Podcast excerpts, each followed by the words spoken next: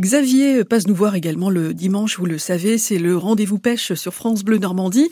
Xavier Luzuy, bonjour. Bonjour Isabelle, bonjour à tous. Notre fanat de pêche dans l'équipe. Alors hier on parlait rangement et entretien du matériel pour les futures parties de pêche. Oui, l'entretien de son matériel c'est quelque chose d'important comme euh, comme pour tout d'ailleurs et donc euh, pour que votre matériel fonctionne bien, il faut s'en occuper et aussi le ranger correctement pour s'y retrouver. Alors c'est pas de l'entretien mais de la fabrication. Vous évoquiez aussi le fait de couler du plomb. Alors c'est quoi exactement et comment vous procédez? Alors c'est le fait de se fabriquer ses propres plombs de pêche, que ce soit des têtes plombées pour la pêche au leurre, euh, comme des jigs ou des plombs pour la pêche en mer ou la pêche de la carpe. Il existe donc à, la vente des moules à plomb Exactement, il existe oh. une multitude de types de, moules pour la, pour la confection de plomb. Alors ce n'est pas une partie de plaisir à fabriquer, c'est un peu long, il faut prendre des précautions, mais c'est très rentable. Bon, c'est pas un truc qu'on fait dans sa cuisine non, pas vraiment. On coule des plombs à l'extérieur ou dans un endroit vraiment très aéré avec des lunettes et des gants.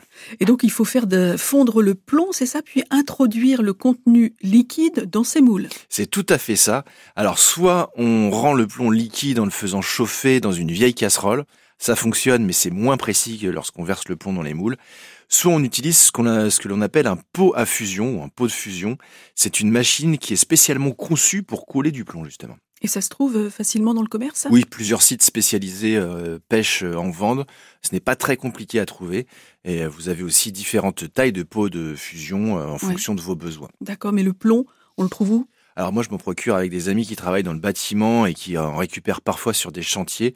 J'ai un ami plombier d'ailleurs, par exemple, qui m'en ramène, qui me ramène des feuilles de plomb euh, qui font très bien l'affaire. Bon, on peut aussi éventuellement s'en procurer chez des ferrailleurs, par exemple. Alors tout à fait, mais également sur différents sites, le plomb se recycle bien. Si vous avez par exemple des vieilles têtes plombées euh, dont les hameçons sont, sont, sont, sont, fichus, il est possible de se servir euh, donc du plomb de ces vieilles, ces vieilles têtes plombées pour un autre usage. Donc.